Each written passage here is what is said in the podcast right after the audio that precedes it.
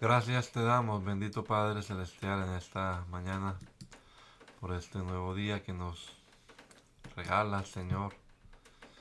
Gracias por permitirnos amanecer, respirar este aliento de vida que tú nos das.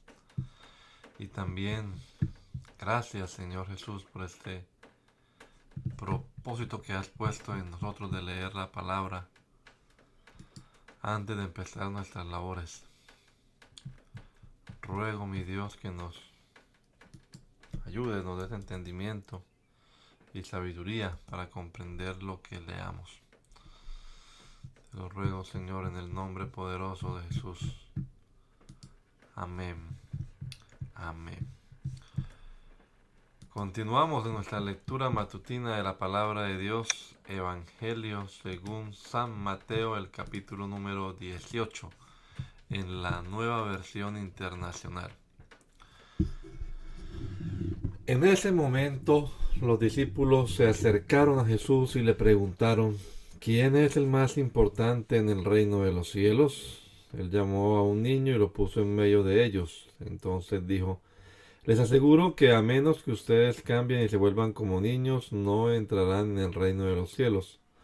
Por tanto, el que se humilla como este niño será el más grande en el reino de los cielos.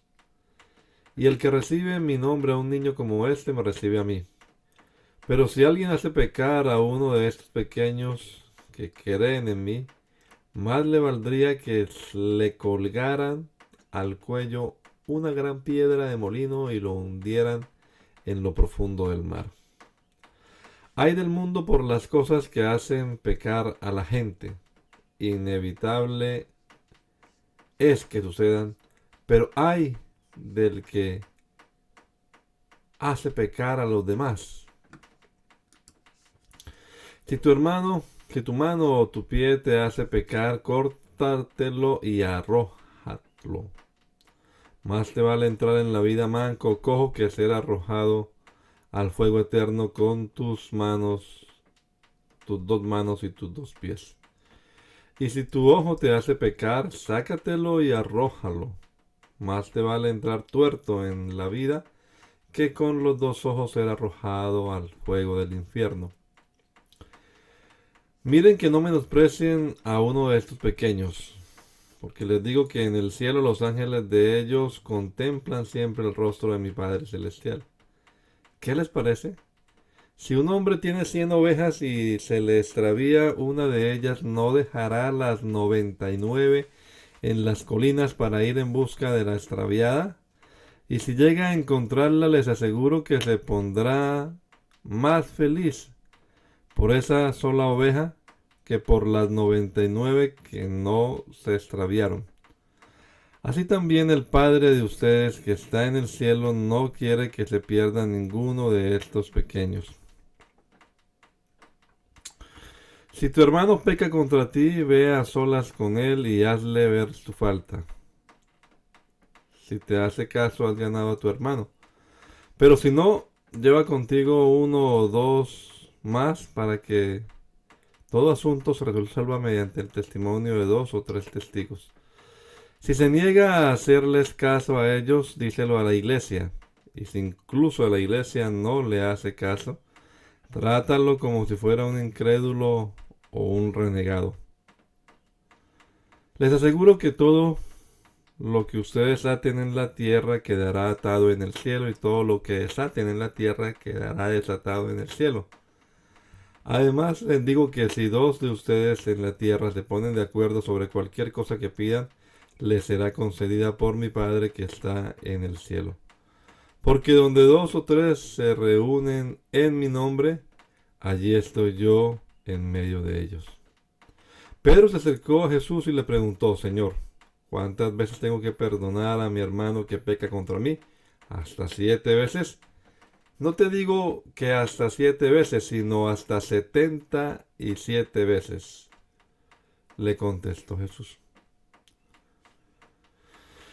Por eso el reino de los cielos se parece a un rey que quiso ajustar cuentas con sus siervos. Al comenzar a hacerlo se le presentó uno que le debía miles y miles de monedas de oro. Como él no tenía con qué pagar, el Señor mandó que lo vendieran a él, a su esposa y a sus hijos y todo lo que tenía para así saldar la deuda. El siervo se postró delante de él. Tenga paciencia conmigo, le rogó, y se lo pagaré todo.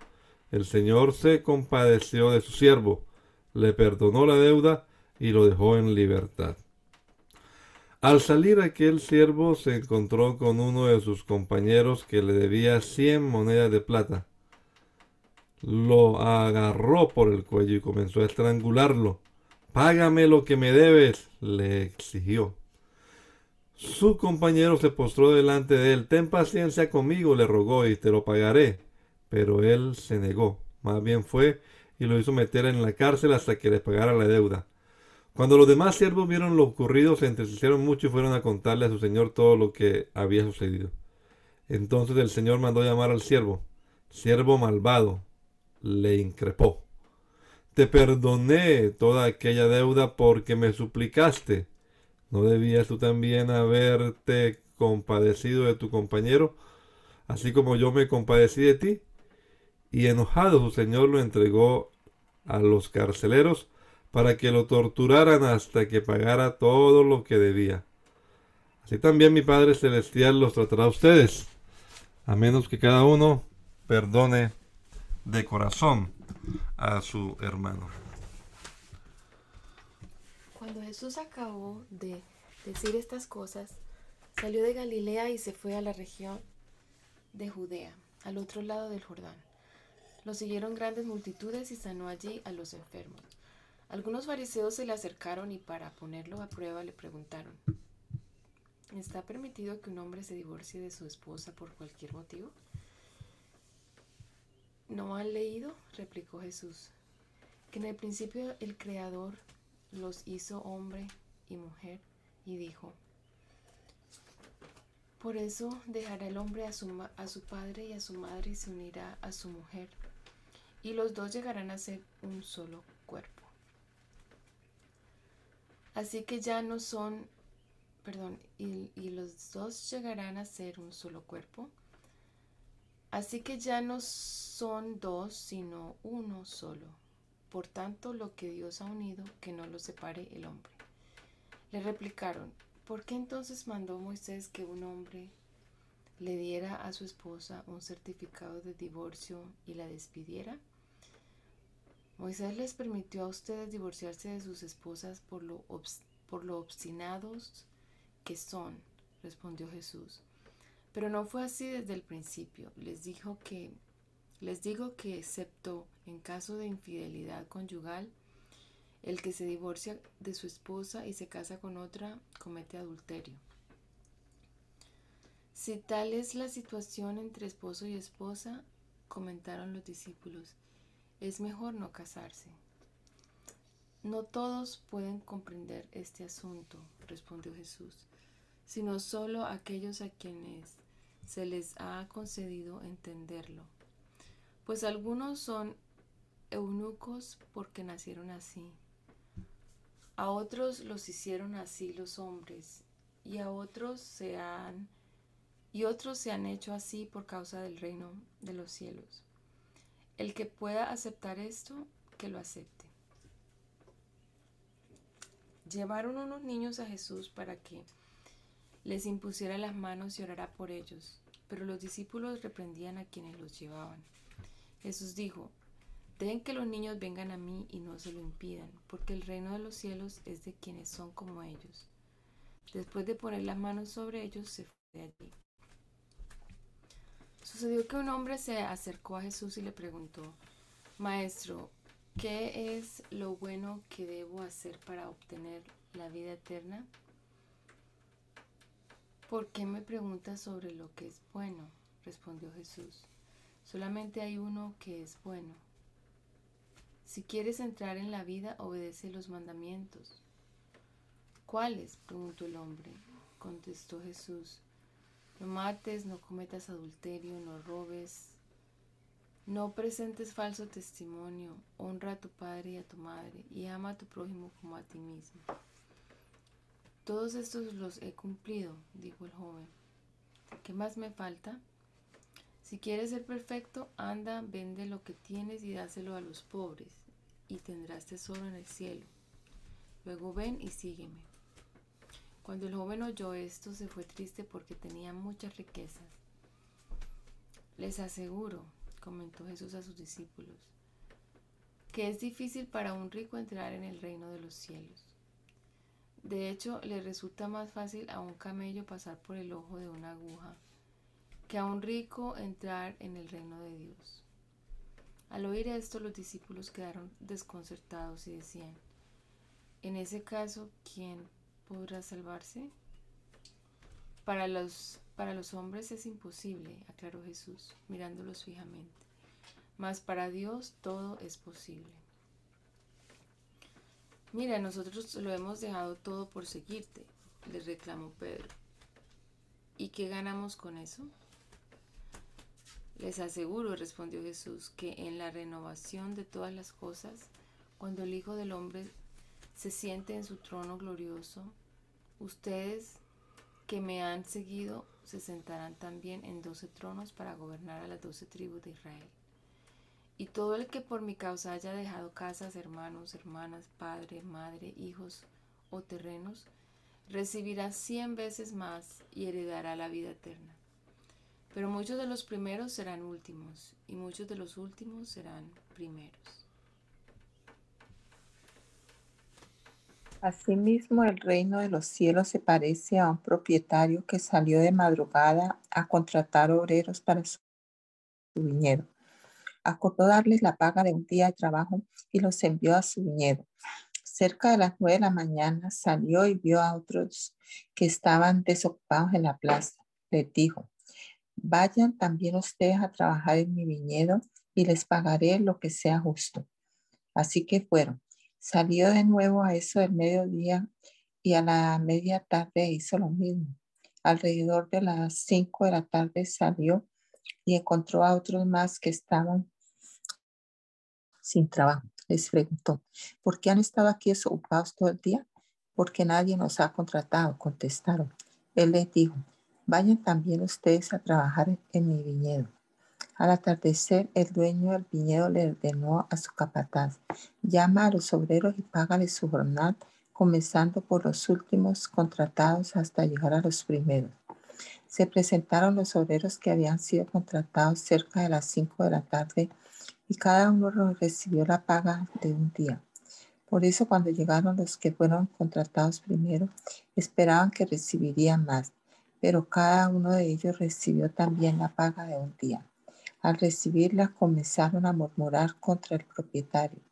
Estos que fueron de último en ser contratados trabajaron una sola hora, dijeron, y usted los ha tratado como a nosotros que hemos soportado el peso del trabajo y el calor del día. Pero él le contestó a uno de ellos, amigo, no estoy cometiendo ninguna injusticia contigo. ¿Acaso no aceptaste trabajar por esa paga? Tómala y vete. Quiero darle al último obrero contratado lo mismo que te di a ti. ¿Es que no tengo derecho a hacer lo que quiera con dinero? ¿O te da envidia de que yo sea generoso? Así que los últimos serán primero y los primeros últimos. Mientras subía Jesús rumbo a Jerusalén, tomó aparte a los doce discípulos y les dijo, ahora vamos rumbo a Jerusalén y el Hijo del Hombre será entregado a los jefes de los sacerdotes y a los maestros de la ley. Ellos lo condenarán a muerte y lo entregarán a los gentiles para que se burlen de él, lo azoten y lo crucifiquen. Pero al tercer día resucitará. Entonces la madre de Jacob y de Juan junto con ellos se acercó a Jesús y arrodillándose le pidió un favor. ¿Qué quieres? le preguntó Jesús. Ordena que en tu reino uno de, uno de estos dos hijos míos se siente a tu derecha y el otro a tu izquierda. No saben lo que están pidiendo, le replicó Jesús. ¿Pueden acaso beber el vaso amargo de la copa que yo voy a beber? Sí, podemos. Ciertamente beberán de mi copa, le dijo Jesús, pero el sentarse a mi derecha o a mi izquierda no me corresponde concederlo. Eso ya lo ha decidido mi Padre. Cuando lo oyeron los otros diez, se indignaron contra los dos hermanos. Jesús los llamó y les dijo, como ustedes saben, los gobernantes de las naciones oprimen a los súbditos y los altos oficiales abusan de su autoridad. Pero entre ustedes no debe ser así. Al contrario, el que quiera hacerse grande entre ustedes deberá ser su servidor y el que quiera ser el primero deberá ser esclavo de los demás. Así como el Hijo del Hombre no vino para que le sirva, sino para servir y para dar su vida en rescate por muchos. Una gran multitud seguía a Jesús cuando él salía de Jericó con sus discípulos. Dos ciegos que estaban sentados junto a los caminos, al oír que pasaba Jesús, gritaron, Señor, Hijo de David, ten, ten compasión de nosotros. La multitud los reprendía para que se callaran, pero ellos gritaban con más fuerza, Señor, Hijo de David, ten compasión de nosotros. Jesús se detuvo y los llamó. ¿Qué quieren que haga por ustedes? Señor, queremos recibir la vista. Jesús se compadeció de ellos y les tocó los ojos. Al instante recobraron la vista y lo siguieron. Cuando se acercaban a Jerusalén y llegaron a Betfagé, al monte de los olivos, Jesús envió a dos discípulos con este encargo. Vayan a la aldea que tienen enfrente y ahí mismo encontrarán una burra atada y un burrito con ella. Desátenlos y tráiganmelos. Si alguien les dice algo, respóndanle que el Señor los necesita, pero que ya los devolverá. Esto sucedió para que se cumpliera lo dicho por el profeta. Digan a la hija de Sión, mira, tu rey viene hacia ti humilde y montado en un burro, en un burrito, cría de una bestia de carga. Los discípulos fueron e hicieron como les había mandado Jesús llevaron la burra y el burrito y pusieron encima sus mantos sobre los cuales se sentó Jesús. Había mucha gente que, tenía sus, que tendía sus mantos sobre el camino, otros cortaban ramas de los y las esparcían en el camino. Tanto la gente que iba delante de él como la que iba detrás gritaba, Osana al Hijo de David, bendito el que viene en el nombre del Señor. sana en las alturas. Cuando Jesús entró en Jerusalén, toda la ciudad se conmovió. ¿Quién es este? preguntaban. Este es el profeta Jesús de Nazaret de Galilea, contestaba la gente. Jesús entró en el templo y echó allí a todos y echó de allí a todos los que compraban y vendían. Volcó las mesas de los de los que cambiaban dinero y los puestos de los que vendían palomas. Escrito está, les dijo, mi casa será llamada casa de oración, pero ustedes la han convertido en cueva de ladrones. Se le acercaron en el templo ciegos y cojos y los sanó. Pero cuando los jefes de los sacerdotes y los maestros de la ley vieron que hacía cosas maravillosas y que los niños gritaban en el templo, Osana al hijo de David, se indignaron. ¿Oyes lo que estos están diciendo? protestaron. Claro que sí, respondió Jesús. No han leído usted nunca. En los labios de los pequeños y de los niños de pecho has puesto la perfecta alabanza. Entonces los dejó y saliendo de la ciudad se fue a pasar la noche en Betania. Muy de mañana, cuando volvía a la ciudad, tuvo hambre. Al ver una higuera junto al camino, se acercó a ella, pero no encontró nada más que hojas. Nunca más vuelvas a dar fruto, le dijo. Y al instante se secó la higuera. Los discípulos se asombraron al ver esto. ¿Cómo es que se secó la higuera tan pronto? preguntaron ellos. Les aseguro que si tienen fe y no dudan, les respondió Jesús, no solo harán lo que he hecho con la higuera, sino que podrán decirle a este monte, quítate de ahí y tírate al mar, y así se hará. Si ustedes creen, recibirán todo lo que pidan en oración. Jesús entró en el templo y mientras enseñaba se le acercaron los jefes de los sacerdotes y los ancianos del pueblo. ¿Con qué autoridad haces esto? Lo interrogaron. ¿Quién te dio esa autoridad? Yo también voy a hacerles una pregunta y si me la contestan les diré con qué autoridad hago esto. El bautismo de Juan, ¿de dónde procedía? ¿Del cielo o de la tierra? Ellos se pusieron a discutir entre sí. Si respondemos del cielo, nos dirá, entonces, ¿por qué no le creyeron? Pero si decimos de la tierra, tememos al pueblo, porque todos consideran que Juan era un profeta. Así que le respondieron a Jesús, no lo sabemos, pues yo tampoco les voy a decir con qué autoridad hago esto. ¿Qué les parece? continuó Jesús. Había un hombre que tenía dos hijos. Se dirigió al primero y le pidió, Hijo, ve a trabajar hoy en mi viñedo. No quiero, contestó, pero después se arrepintió y se fue. Luego el padre se dirigió al otro hijo y le pidió lo mismo. Este contestó, sí señor, pero no fue. ¿Cuál, ¿Cuál de los dos hizo lo que su padre quería? El primero, contestaron ellos. Jesús les dijo, les aseguro que los recaudadores de impuestos y las prostitutas van delante de ustedes hacia el reino de Dios, porque Juan fue enviado a ustedes a señalarles el camino de la justicia y no le creyeron, pero los recaudadores de impuestos y las prostitutas sí le creyeron. E incluso después de ver esto, ustedes no se arrepintieron para creerle.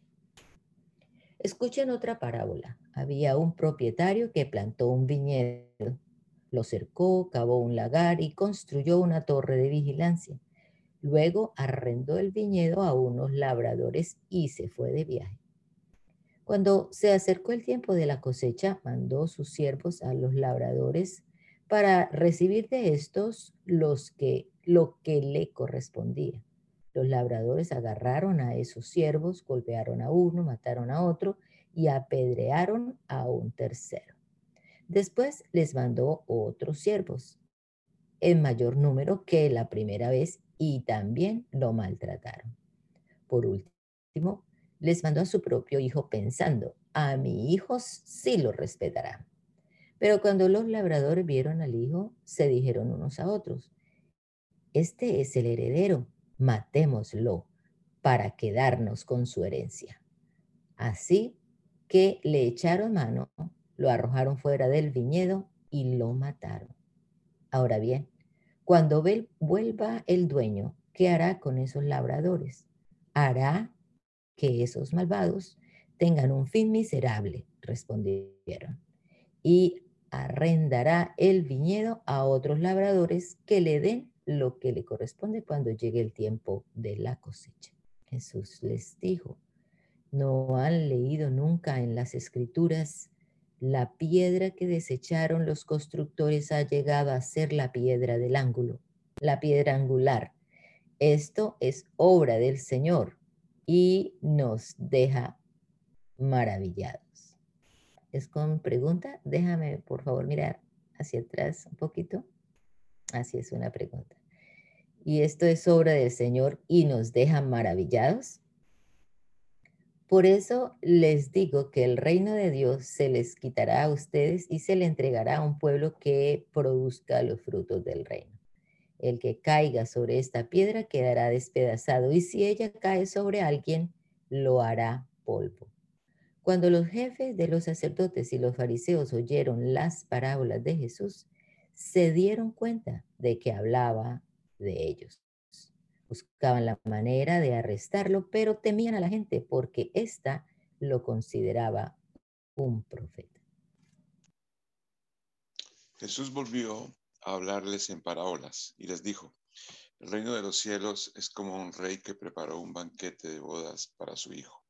Mandó a sus siervos que llamaran a los invitados, pero estos se negaron a asistir al banquete. Luego mandó a otros siervos y les ordenó, digan a los invitados que ya he preparado mi comida. Ya han matado mis bueyes y mis, mis reses cebadas, y todo está listo. Vengan al banquete de bodas. Pero ellos no hicieron caso y se fueron, uno a su campo, otro a su negocio. Los demás agarraron a los siervos, los maltrataron y los mataron. El rey se enfureció, mandó su ejército a destruir a los asesinos y a incendiar su ciudad. Luego dijo a sus siervos, el banquete de bodas está preparado, pero los que invité no merecen venir, no merecían venir. Vayan al cruce de los caminos e inviten al banquete a todos los que encuentren. Así que los siervos salieron a los caminos y reunieron a todos los que pudieron encontrar, buenos y malos, y se llenó de invitados el salón de bodas. Cuando el rey entró a ver a los invitados, notó que allí había un hombre que no estaba vestido con el traje de boda. Amigo, ¿cómo entraste aquí sin el traje de boda? le dijo. El hombre se quedó callado. Entonces el rey dijo a los sirvientes, átenlo de pies y manos y échenlo afuera, a la oscuridad, donde habrá llanto y, rechinar de dientes, porque muchos son los invitados, pero pocos los escogidos. Entonces salieron los fariseos y tramaron cómo tenderle a Jesús una trampa con sus mismas palabras. Enviaron algunos de sus discípulos junto con los herodianos, los cuales le dijeron, Maestro, sabemos que eres un hombre íntegro y que enseñas el camino de Dios de acuerdo con la verdad. No te dejes influir, no te dejas influir por nadie porque no te fijas en las apariencias. Danos tu opinión. ¿Está permitido pagar impuestos al César o no? Conociendo sus malas intenciones, Jesús replicó, Hipócritas, ¿por qué me tienden trampas? Muéstrenme la moneda para el impuesto. Y se la enseñaron. ¿De quién son esta imagen y esta inscripción? Les preguntó. Del César, respondieron. Entonces denle a César lo que es de César y a Dios lo que es de Dios. Al oír esto se quedaron asombrados, así que lo dejaron y se fueron. Ese mismo día los saduceos, que decían que no hay resurrección, se le acercaron y le plantearon un problema. Maestro, Moisés nos enseñó que si un hombre muere sin tener hijos, el hermano de ese hombre tiene que casarse con la viuda para que su hermano tenga descendencia. Pues bien, había entre nosotros siete hermanos. El primero se casó y murió y, como no tuvo hijos, dejó la esposa a su hermano. Lo mismo les pasó al segundo y al tercer hermano, y así hasta llegar al séptimo. Por último murió la mujer. Ahora bien, en la resurrección, ¿de cuál de los siete será esposa esta mujer? Ya que todos estuvieron casados con ella. Jesús les contestó, ustedes andan equivocados porque desconocen las escrituras y el poder de Dios. En la resurrección, las personas no se casarán ni serán dadas en casamiento, sino que serán como los ángeles que están en el cielo. Pero en cuanto a la resurrección de los muertos, ¿No han leído lo que Dios les dijo a ustedes? Yo soy el Dios de Abraham, de Isaac y de Jacob. Él no es Dios de muertos, sino de vivos. Al oír esto, la gente quedó admirada de su enseñanza. Los fariseos se reunieron al oír que Jesús había hecho callar a los saduceos. Uno de ellos, experto en la ley, le tendió una trampa con esta pregunta. Maestro, ¿Cuál es el mandamiento más importante de la ley? Ama al Señor tu Dios con todo tu corazón, con todo tu ser y con toda tu mente, le respondió Jesús. Este es el primero y el más importante de los mandamientos. El segundo se parece a este. Ama a tu prójimo como a ti mismo. De estos dos mandamientos depende toda la ley y los profetas. Mientras estaban reunidos los fariseos, Jesús les preguntó, ¿Qué piensan ustedes acerca del Cristo? ¿De quién es hijo? De David, le respondieron ellos. Entonces, ¿cómo es que David, hablando por el Espíritu, lo llama Señor? Él afirma, dijo el Señor a mi Señor, siéntate a mi, diez, a mi derecha hasta que ponga a tus enemigos debajo de tus pies. Si David lo llama Señor, ¿cómo puede entonces ser su hijo? Nadie pudo responderle ni una sola palabra. Y desde ese día ninguno se atrevía a hacerle más preguntas. Después de esto Jesús dijo a la gente y a sus discípulos, los maestros de la ley y los fariseos tienen la responsabilidad de interpretar a Moisés, así que ustedes deben obedecerlos y hacer todo lo que les digan.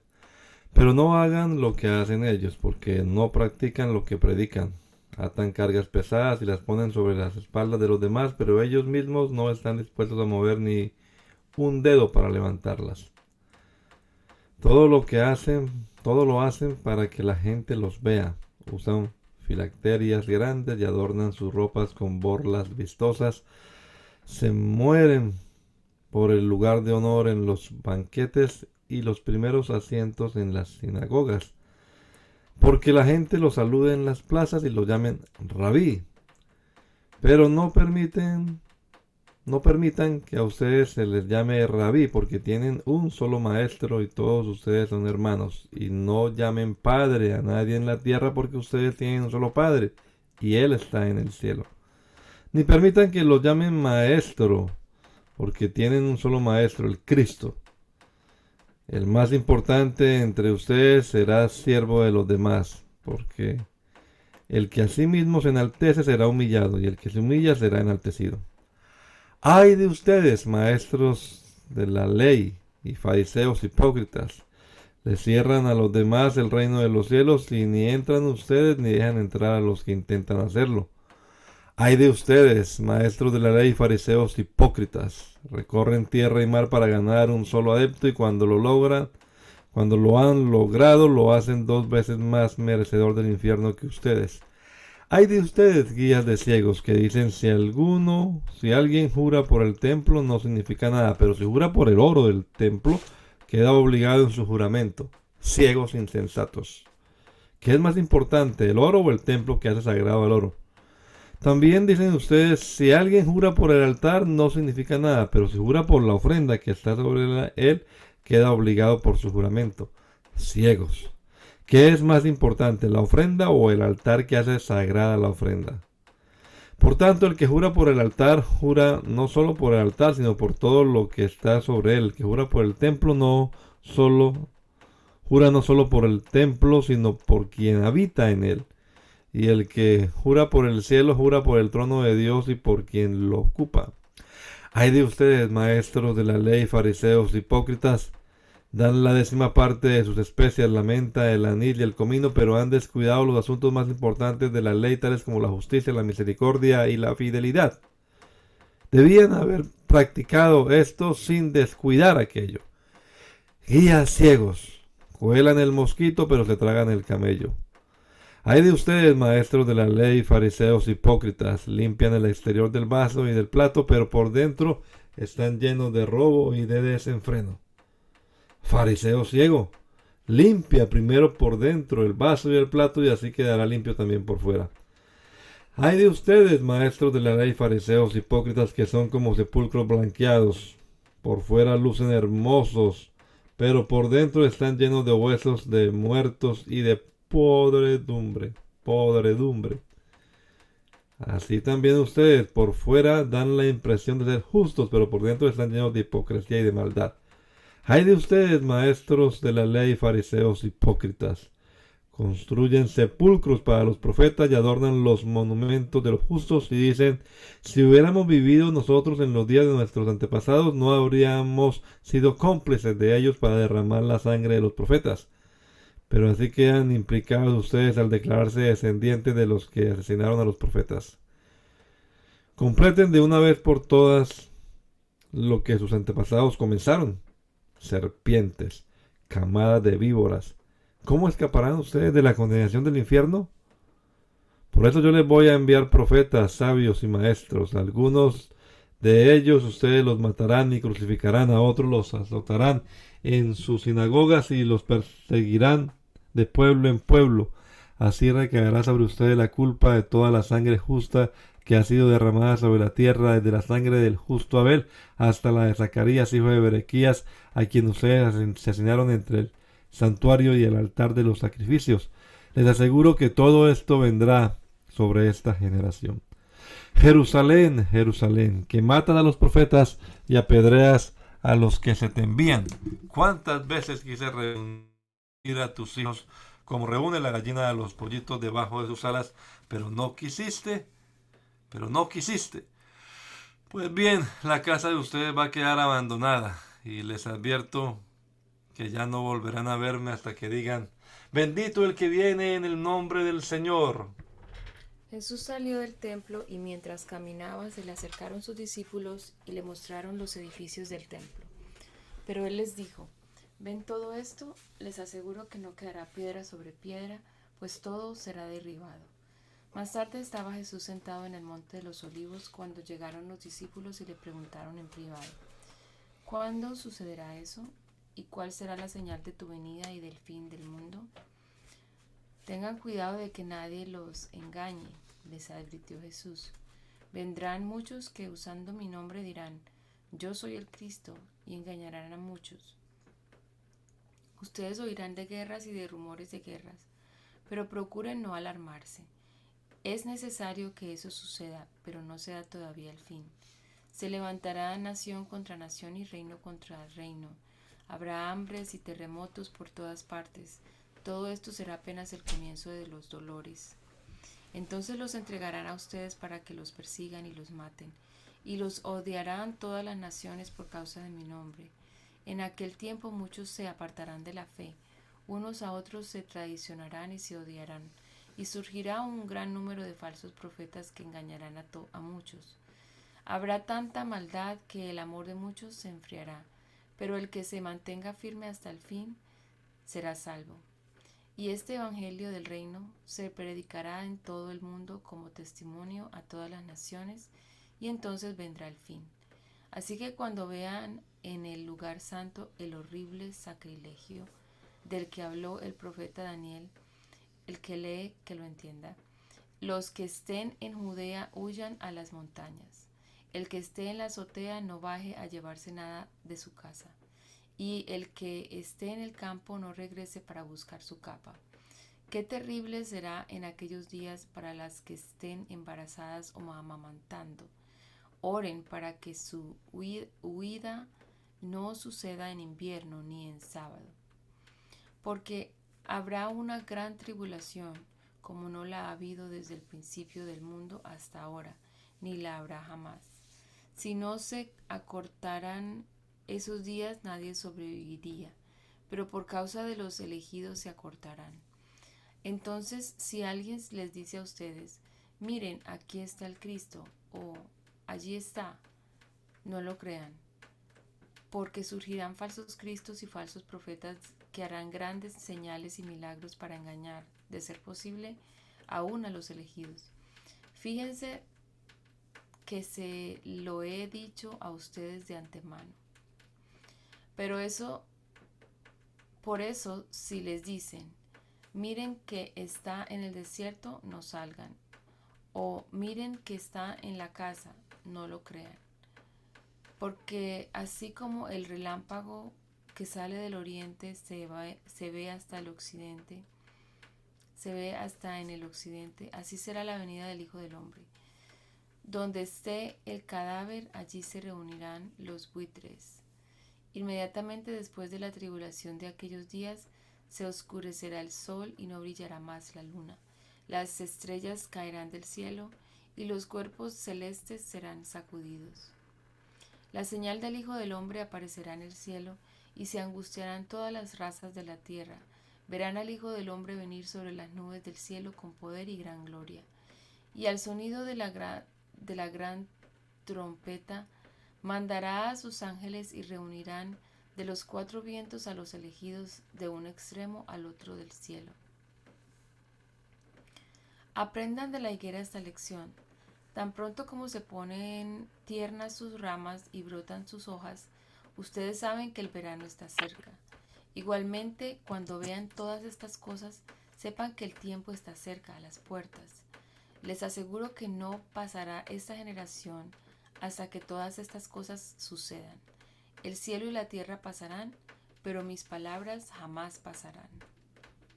Pero en cuanto al día y la hora, nadie lo sabe, ni siquiera los ángeles en el cielo, ni el Hijo, sino solo el Padre. La venida del Hijo del Hombre será como en tiempos de Noé. Porque en los días antes del diluvio comían, bebían y se casaban y daban en casamiento, hasta el día en que no entró en el arca, y no supieron nada de lo que sucedería hasta que llegó el diluvio y se los llevó a todos. Así será en la venida del Hijo del Hombre. Estarán dos hombres en el campo, uno será llevado y el otro será dejado. Dos mujeres estarán moliendo, una será llevada y la otra será dejada. Por lo tanto, manténganse despiertos, porque no saben qué día vendrá su Señor. Pero entiendan esto, si un dueño de casa supiera a qué hora de la noche va a llegar el ladrón, se mantendría despierto para no dejarlo forzar la entrada. Por eso también ustedes deben estar preparados, porque el Hijo del Hombre vendrá cuando menos lo esperen. ¿Quién es el siervo fiel y prudente a quien su Señor ha dejado encargado de los sirvientes para darles la comida a su debido tiempo? Dichoso el siervo cuando, cuando su Señor al regresar lo encuentra cumpliendo con su deber. Les aseguro que lo pondrá a cargo de todos sus bienes. Pero, ¿qué tal si ese siervo malo se pone a pensar, mi señor se está demorando, y luego comienza a golpear a sus compañeros y a comer y beber con los borrachos? El día en que el siervo menos lo espere y a la hora menos pensada el Señor volverá lo castigará severamente y le impondrá la condena que reciben los hipócritas, y habrá llanto y rechinar de dientes. El reino de los cielos será entonces como diez jóvenes solteras que tomaron sus lámparas y salieron a recibir al novio. Cinco de ellas eran insensatas y cinco prudentes. Las insensatas llevaron sus lámparas, pero no se abastecieron de aceite. En cambio, las prudentes llevaron vasijas de aceite junto con sus lámparas. Y como el novio tardaba en llegar, a todas les dio sueño y se durmieron. A medianoche se oyó un grito. Ahí viene el novio, salgan a recibirlo. Entonces todas las jóvenes se despertaron y se pusieron a preparar sus lámparas. Las insensatas dijeron a las prudentes, dennos un poco de aceite porque nuestras lámparas se están apagando. No, respondieron esta, porque así no va a alcanzar ni para nosotras ni para ustedes. Es mejor que vayan a los que venden aceite y compren para ustedes mismas. Pero mientras iban a comprar el aceite, llegó el novio y las jóvenes que estaban preparadas entraron con él al banquete de bodas. Y se cerró la puerta. Después llegaron también las otras. Señor, Señor, suplicaban, ábrenos la puerta. No las conozco, respondió él. Por tanto, agregó Jesús, manténganse despiertos porque no saben ni el día ni la hora. El reino de los cielos será también como un hombre que al emprender un viaje llamó a sus siervos y les encargó sus bienes. A uno le dio cinco mil monedas de oro, a otro dos mil y a otro solo mil, a cada uno según su capacidad. Luego se fue de viaje. El que había recibido las cinco mil fue enseguida y negoció con ellas y ganó otras cinco mil. Asimismo, el que recibió dos mil ganó otras dos mil. Pero el que había recibido mil fue, cavó un hoyo en la tierra y escondió el dinero de su señor.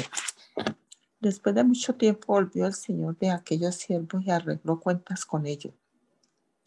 El que había recibido las cinco mil monedas llegó con las otras cinco mil. Llegó con las otras cinco mil. Señor, dijo, usted me encargó cinco mil monedas. Mire, he ganado otras cinco mil.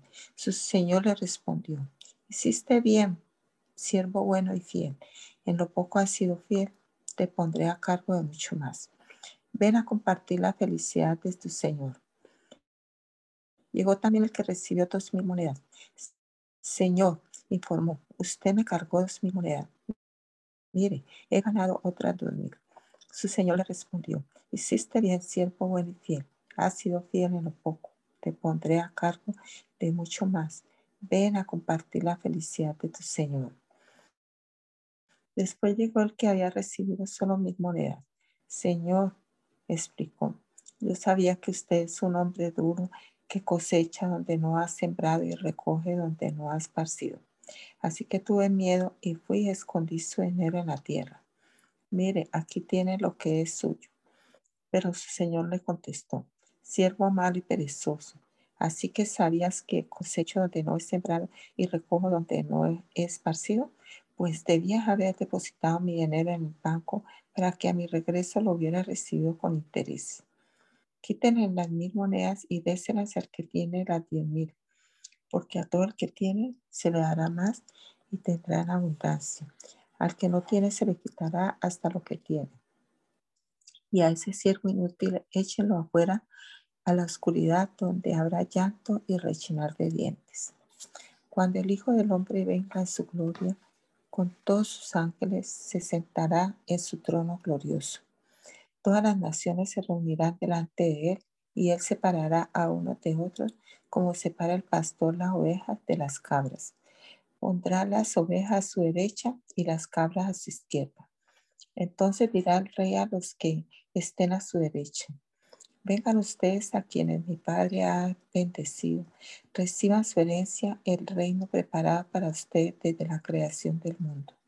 Porque tuve hambre y ustedes me dieron de comer Tuve sed y me dieron de beber.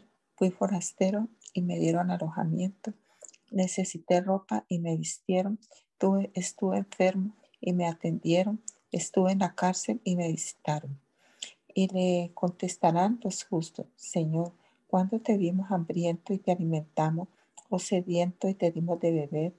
¿Cuándo te vimos como forastero y te dimos alojamiento, o necesitado de ropa y te vestimos?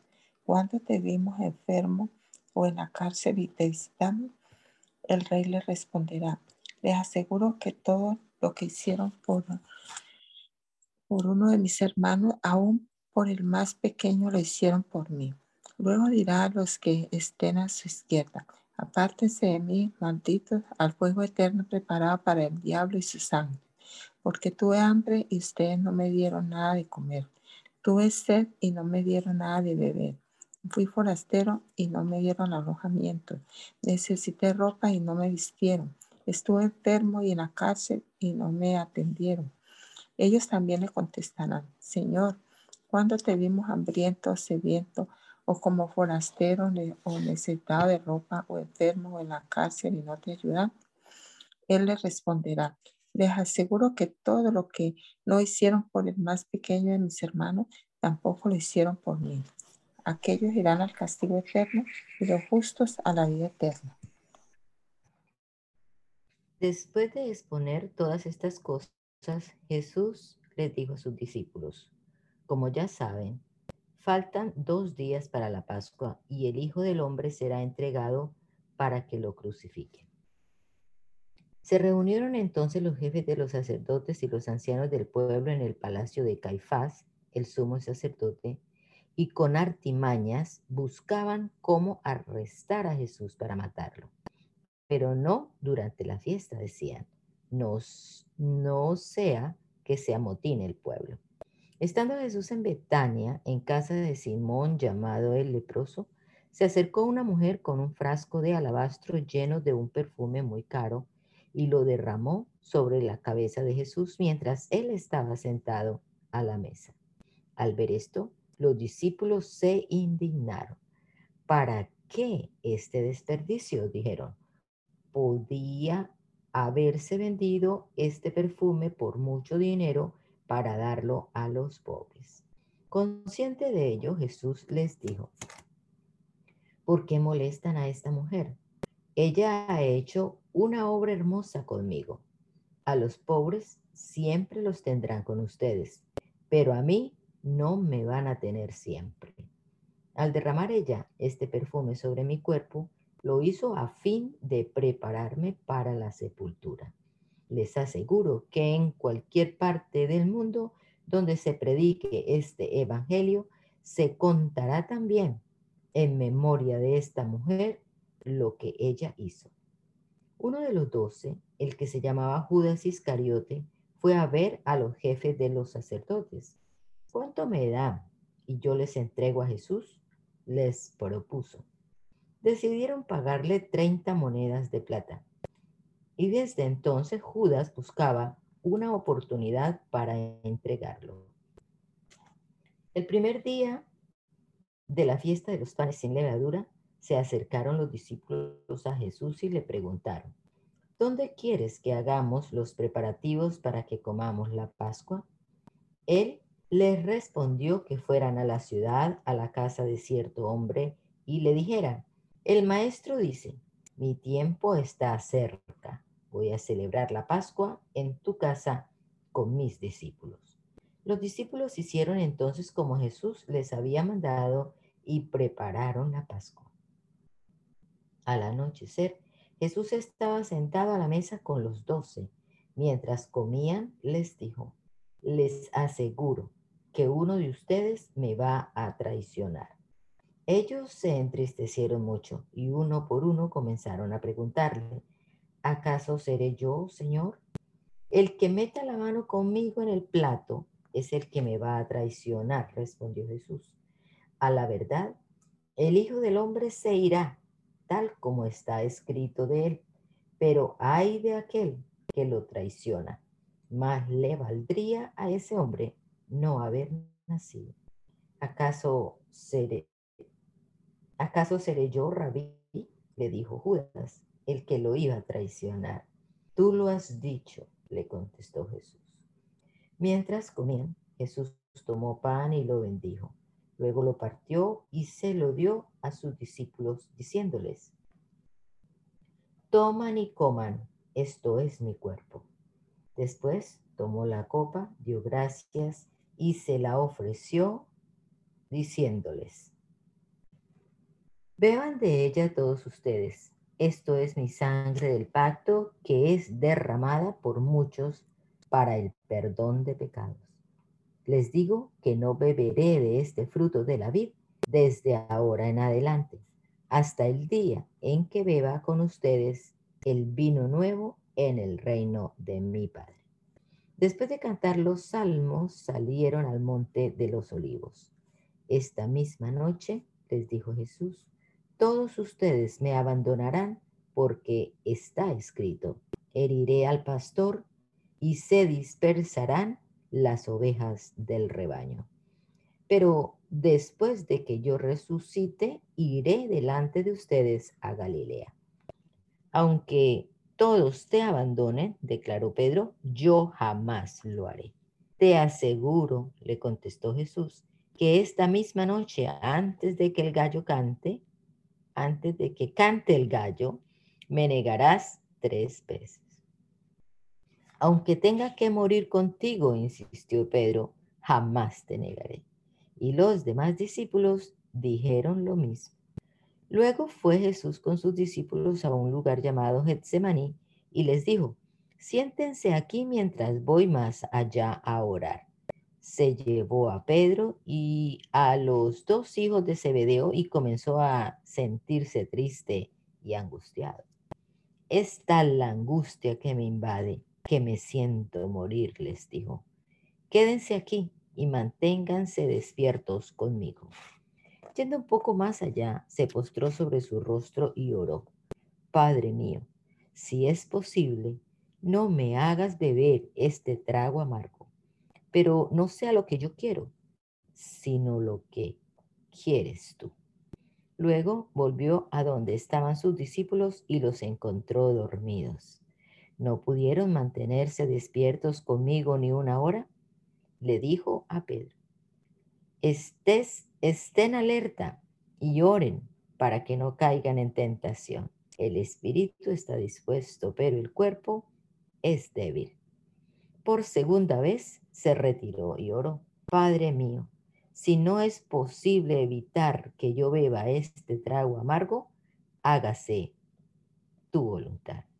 Cuando volvió, otra vez los encontró dormidos, porque se les cerraban los ojos de sueño.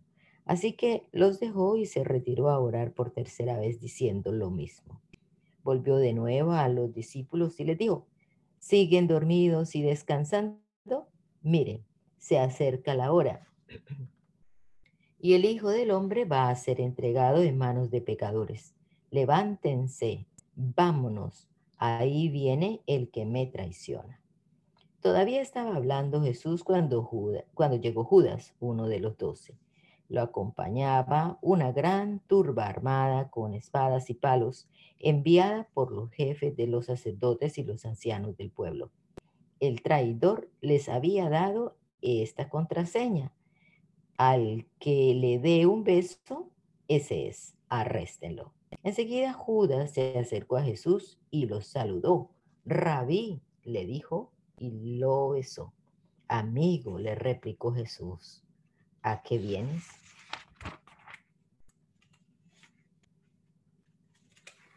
Entonces los hombres se acercaron y prendieron a Jesús.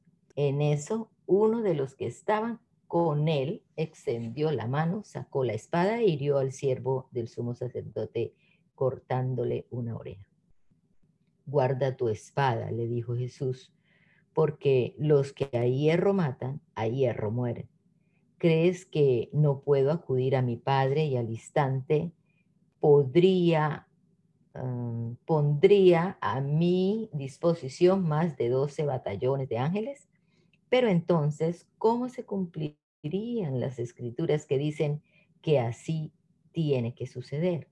Y de inmediato dijo a la turba, ¿acaso soy un bandido para que vengan con espadas y palos a arrestarme? Todos los días me sentaba a enseñar en el templo y no me prendieron. Pero todo esto ha sucedido para que se cumpla lo que escribieron los profetas. Entonces todos los discípulos lo abandonaron y huyeron. Los que habían arrestado a Jesús lo llevaron ante Caifás, el sumo sacerdote, donde se habían reunido los maestros de la ley y los ancianos. Pero Pedro lo siguió de lejos hasta el patio del sumo sacerdote. Entró y se sentó con los guardias para ver en qué terminaba aquello. Los jefes de los sacerdotes y el consejo en pleno buscaban alguna prueba falsa contra Jesús para poder condenarlo a muerte, pero no la encontraron a pesar de que se presentaron muchos falsos testigos. Por fin se presentaron dos que declararon, este hombre dijo, puedo destruir el templo de Dios y reconstruirlo en tres días. Poniéndose en pie, el sumo sacerdote le dijo a Jesús, no vas a responder ¿qué significan estas denuncias en tu contra? Pero Jesús se quedó callado. Así que el sumo sacerdote insistió, te ordeno en el nombre del Dios viviente que nos digas si eres el Cristo, el Hijo de Dios. Tú lo has dicho, respondió Jesús, pero yo les digo a todos, de ahora en adelante verán ustedes al Hijo del Hombre sentado a la derecha del Todopoderoso y viniendo en las nubes del cielo. Ha blasfemado, exclamó el sumo sacerdote, rasgándose las vestiduras. ¿Para qué necesitamos más testigos? Miren ustedes mismos, han oído la blasfemia. ¿Qué piensan de esto? Merece la muerte, le contestaron. Entonces algunos le escupieron en el rostro y le dieron puñetazos. Otros lo abofeteaban y decían, a ver, Cristo, adivina quién te pegó. Mientras tanto, Pedro estaba sentado afuera en el patio y una criada se le acercó. Tú también estabas con Jesús de Galilea, le dijo. Pero él lo negó delante de todos diciendo, no sé de qué estás hablando. Luego salió a la puerta donde otra criada lo vio y dijo a los que estaban allí, este estaba con Jesús de Nazaret. Él lo volvió a negar jurándoles, a ese hombre ni lo conozco. Poco después se acercaron a Pedro los que estaban allí y le dijeron, seguro que eres uno de ellos, se te nota en tu acento.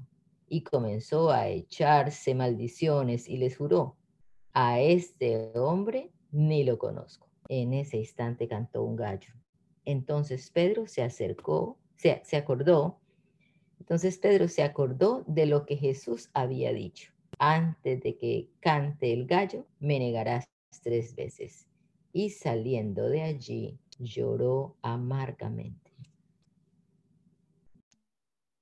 Muy de mañana, todos los jefes de los sacerdotes y los ancianos del pueblo tomaron la decisión de condenar a muerte a Jesús.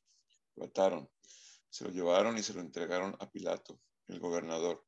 Cuando Judas, el que lo había traicionado, vio que habían condenado a Jesús, sintió remordimiento y devolvió las treinta monedas de plata a los jefes de los sacerdotes y a los ancianos. He pecado, les dijo, porque he entregado sangre inocente. ¿Y eso a nosotros qué nos importa? Respondieron, allá tú. Entonces Judas arrojó el dinero en el santuario y salió de allí. Luego, luego fue y se ahorcó.